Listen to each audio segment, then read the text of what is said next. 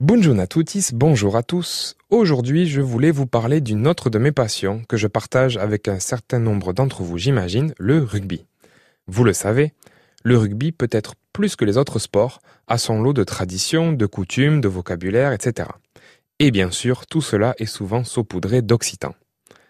J'ai entendu dernièrement, le buteur s'élance et le ballon passe entre les quilles. Les quilles, las quillos.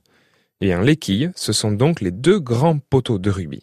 Et par extension, les quilles désignent en général quelque chose qui peut se dresser ou se mettre debout. Je prends un autre exemple. Il s'est quillé sur ses jambes, il s'est redressé sur ses jambes.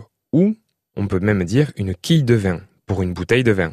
Attention, l'abus d'alcool est dangereux pour la santé. L'abus d'alcool est dangereux pour la santé, je le rappelle. Kilia, le verbe en occitan, s'est donc décliné en français. Peut-être même, dites-vous, enquiller, ce qui veut dire euh, enchaîner, additionner. Pour reprendre mon exemple rugbystique de tout à l'heure, le buteur a enquillé les points, il les a additionnés, il les a rajoutés au score existant.